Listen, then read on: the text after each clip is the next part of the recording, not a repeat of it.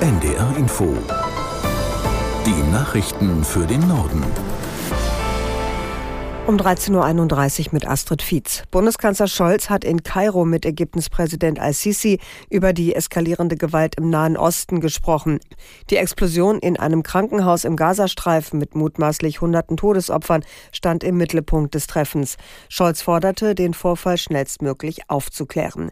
Anna Osius fasst aus Kairo zusammen, was der Kanzler in Ägypten erreichen kann. Es ist ein Versuch der Bundesregierung, alle Kontakte zu nutzen und in dieser Krise mit allen Seiten zu reden. Es geht natürlich um die Verhandlungen zur Freilassung der Geiseln. Man bemühe sich nach Kräften, die Freilassung zu erreichen. Das hat Scholz hier nochmal betont und hat auch Sisi gedankt für seine Bemühungen, die Bemühungen des ägyptischen Präsidenten zur Deeskalation, zur Vermittlung. Wichtigstes Thema ansonsten war auf jeden Fall humanitäre Hilfe für die Menschen in Gaza. Der Bundes Bundeskanzler hat betont, die Palästinenser seien nicht die Hamas und man wolle eben die Zivilisten im Küstenstreifen unterstützen und so schnell wie möglich einen humanitären Zugang möglich machen. Und auch der ägyptische Präsident hat nochmal klar gemacht, dass man sich bemüht, Hilfe nach Gaza reinzulassen, aber der Grenzübergang ist immer noch geschlossen.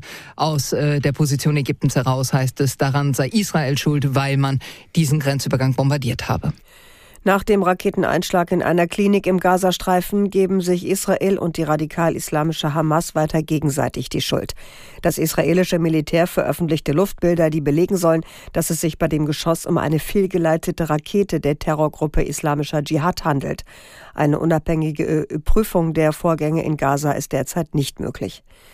Unterdessen ist US-Präsident Biden zu seinem Besuch in Israel eingetroffen. Er drückte sein Bedauern über die Toten aus, die es bei dem Einschlag gegeben hat.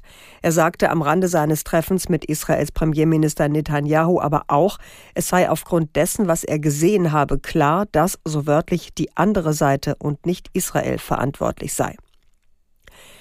Bei dem Angriff der Terrororganisation Hamas auf Israel am 7. Oktober sind auch Deutsche getötet worden. Das Auswärtige Amt teilte mit, wann gehe von einer einstelligen Zahl aus. Konkreter wurde der Sprecher nicht. Im abgeriegelten Gazastreifen halten sich auch Menschen mit deutscher Staatsbürgerschaft auf. Hier spricht die Bundesregierung von einer niedrigen dreistelligen Zahl. Man sei mit ihnen in Kontakt und bemühe sich, denjenigen die Ausreise zu ermöglichen, die dies wünschten. In Berlin haben Unbekannte in der Nacht versucht, einen Brandanschlag auf ein jüdisches Gemeindezentrum zu verüben. Der Staatsschutz hat die Ermittlungen übernommen. Aus Berlin Steve Neuwirth. Nach Angaben der Polizei sind in der vergangenen Nacht in der Brunnenstraße in Berlin-Mitte Flaschen mit einer brennbaren Flüssigkeit in Richtung der Synagoge geworfen worden. Die Brandsätze zerschellten aber auf dem Gehweg, hieß es. Die Täter entkamen. Nach dem versuchten Anschlag kam es während der Ermittlungen vor Ort zu einem weiteren Zwischenfall. Laut Polizei stürmte ein ein Mann auf die Synagoge zu, wurde aber von den Beamten aufgehalten. Als er vorläufig festgenommen wurde, rief er volksverhetzende und israelfeindliche Parolen. Der Bundestag berät heute zum ersten Mal über einen Gesetzentwurf der Bundesregierung zum kontrollierten Umgang mit Cannabis. Die bisher illegale Droge soll teilweise für den privaten Konsum legalisiert werden. In Zukunft sollen zum Beispiel Erwachsene bis zu 25 Gramm Gras besitzen dürfen. Außerdem soll es Vereine geben, wo Mitglieder Cannabis anbauen und die Droge erhalten können. Philipp Eckstein in Berlin erklärt, was das Ziel des Ganzen ist. Gesundheitsminister Lauterbach von der SPD, der betont, das Ziel des Gesetzes ist nicht, dass mehr Menschen jetzt Cannabis konsumieren, sondern dass die Menschen, die sowieso schon kiffen, äh, besser geschützt werden. Zum Beispiel von verunreinigtem Gras oder Haschisch, das auf dem Schwarzmarkt verkauft wird. Und die Bundesregierung Regierung hat auch schon angekündigt, dass es Aufklärungskampagnen geben soll, wo dann vor allem auch junge Menschen davor gewarnt werden sollen, wie schädlich der Konsum von Cannabis sein kann. Immer mehr Erwerbstätige werden wegen psychischer Belastungen krank. Das geht aus dem Fehlzeitenreport der Krankenkasse AOK hervor. Demnach haben sich Mitarbeitende im vergangenen Jahr an knapp 30 Tagen je Fall wegen psychischer Beschwerden krank gemeldet. Damit seien die Fehltage am Arbeitsplatz wegen psychischer Erkrankungen in zehn Jahren um fast die Hälfte gestiegen.